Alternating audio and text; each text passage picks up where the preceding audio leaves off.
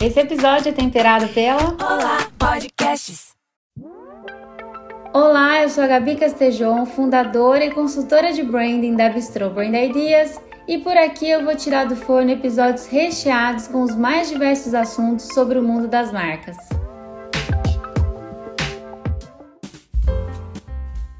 Já conseguiu adivinhar qual o tema e a marca do conteúdo de hoje só pelo nome do episódio? Propósito in.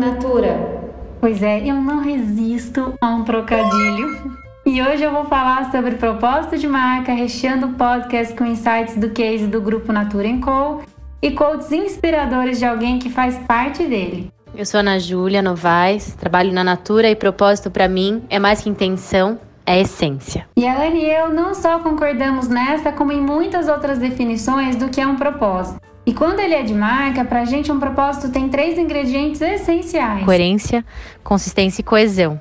E como a gente acredita que esses três ingredientes devem ser exalados pelas marcas em uma única voz, eu vou temperar esse episódio com quotes da Ana, transformando o conteúdo em praticamente uma única fala, e vou tentar salpicar também alguns trechos do vídeo que o Natura Co conta do seu propósito. Not to be the best in the world, but to be the best for the world. Bom, mas e aí? O que é propósito? Para começo de conversa, propósito não é posicionamento de marca.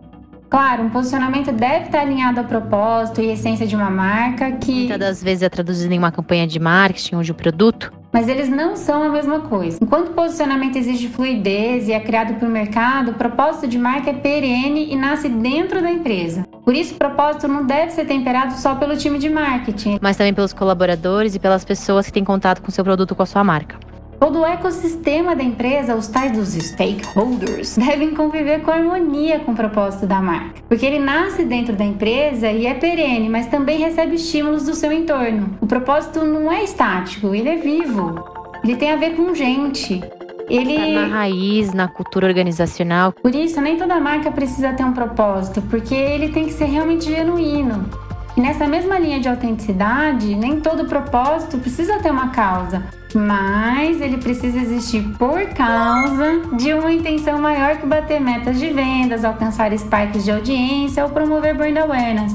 O bacana de uma marca ter um propósito que se apropria de uma causa é pelo seu potencial em provocar reflexão ou ação.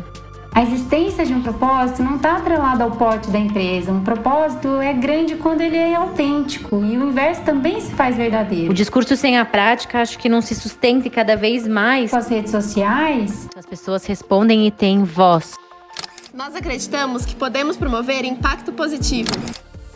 E a vantagem de existir um propósito dentro de grupos como o Natura Co, que tem visibilidade, uma voz proprietária de credibilidade, é que ele, ao comunicar e viver o seu propósito, alimenta em outras empresas a responsabilidade de impactar positivamente essa agenda no meio ambiente, na sociedade na economia. Em alguns casos, o propósito pode até guiar a escolha da causa ou causas que mais têm aderência ao DNA da marca, para que assim isso não seja só uma campanha ou algo pontual, mas um processo contínuo que faz parte do dia a dia mesmo do business. And we believe business can be a force for good.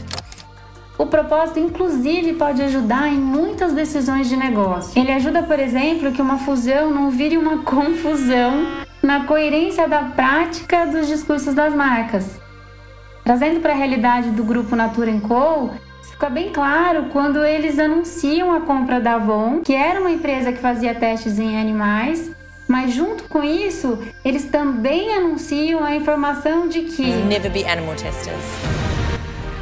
Percebe que essa atitude é a materialização daqueles três ingredientes essenciais? O propósito alimenta de maneira saudável a construção de uma marca ou de um grupo de marcas quando ele tem coerência, coerência consistência e coesão. e coesão com a sua essência.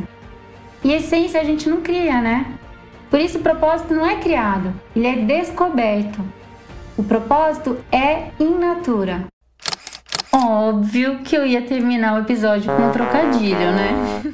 E falando em jogo de palavras, no próximo episódio eu conto qual foi o meu ad favorito do Super Bowl 2020 e o meu playoff, o top 6 ads de todo o cardápio de comerciais do campeonato. E é isso por hoje. Se você curtiu o que ouviu, eu queria te pedir para compartilhar o link desse episódio lá no WhatsApp ou dar um print na tela, subir no Stories no Instagram e, claro, deixar o seu review, porque cinco estrelas suas valem muito mais do que qualquer Michelin. Até mais!